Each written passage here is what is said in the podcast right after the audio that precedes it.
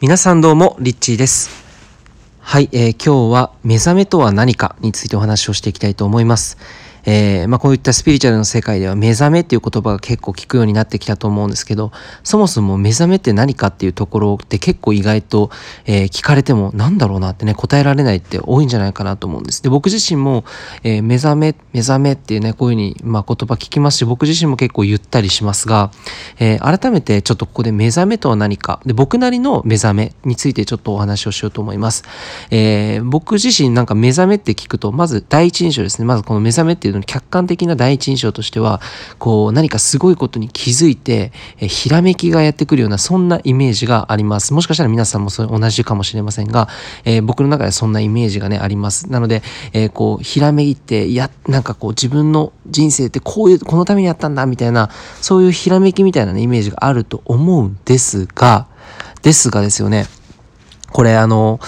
僕本当に目覚めって何なんだろうなって思った時に、えー一つの結論一つのね今現在の僕自身が考える目覚めについての結論が、えーこれだなっていうふうに気づいたんですよね。でそれは何かっていうと目覚めていない自分も幸せな、えー体験をしているということに気づいていることじゃないかなって思ったんですね。その目覚めってその目覚めていないことも幸せなんだなって。目覚めていない自分さえも幸せ。これどういうことかっていうとあの例えばなんか人間関係でこうねいろいろなことがあったりとかしてイライラとかしますよね。悲しいって思い感情とかいろんなものが湧いてきます。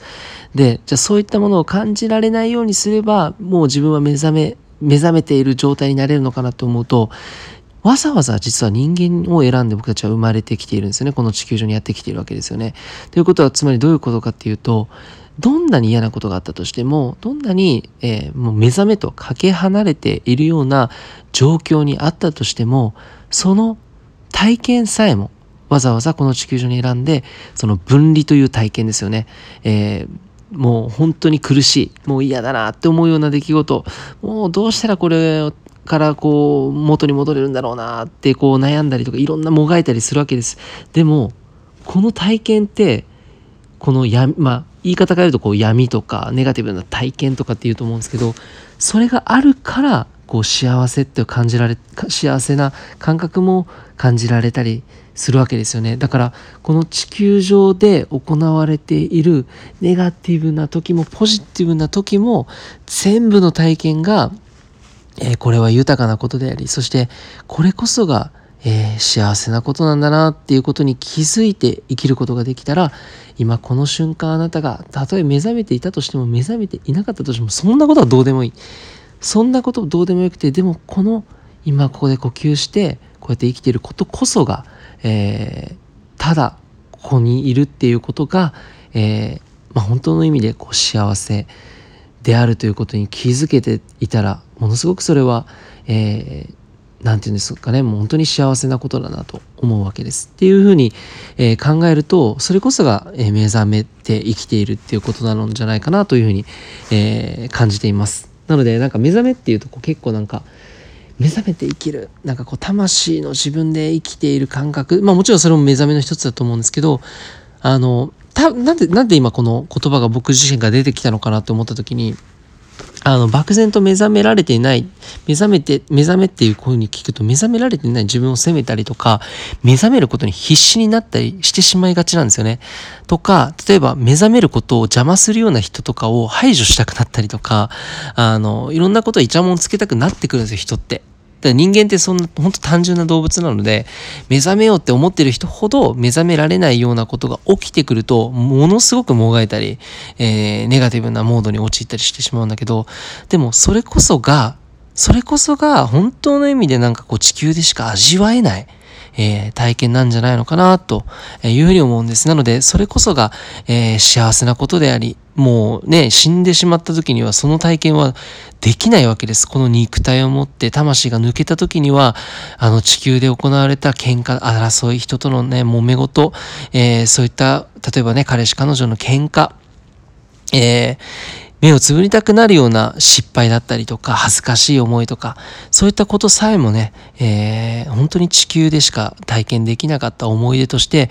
愛しく思えるんではないかなというふうに思います。なので、その時に初めて多分気づくと思うんですけど、えー、それを本当にこの生きながらも気づいて、この一瞬一瞬にある、この美しさみたいな、この一瞬一瞬の中にある、えー、まあ愛というか、そういったことに気づきながら生きれたら、それはもしかしたら目覚めて生きるってことなんではないかなというふうに思います。なので、目覚めていない自分自身も、えー、ある意味で目覚めのプロセスの一部でありっていうことですよね。どんな自分でも OK。だから息している、今ここにいる自分が存在しているだけで、この地球に生まれてきたっていうことは、もうそれだけの自分たちが望んで今ここにいるわけですから、えー、その楽しい感覚、本当に喜びという感覚、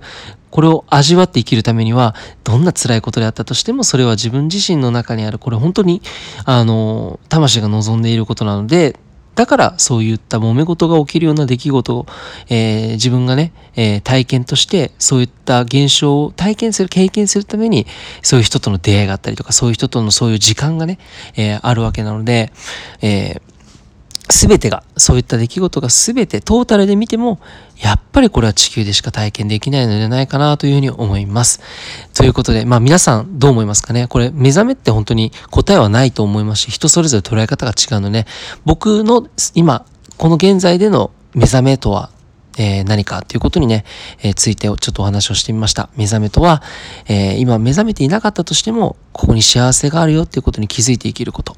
えー、ではないかなというふうに今、僕自身感じています。あなたにとっては目覚めとは何でしょうか？ということで、いつもありがとうございます。リッチーでした。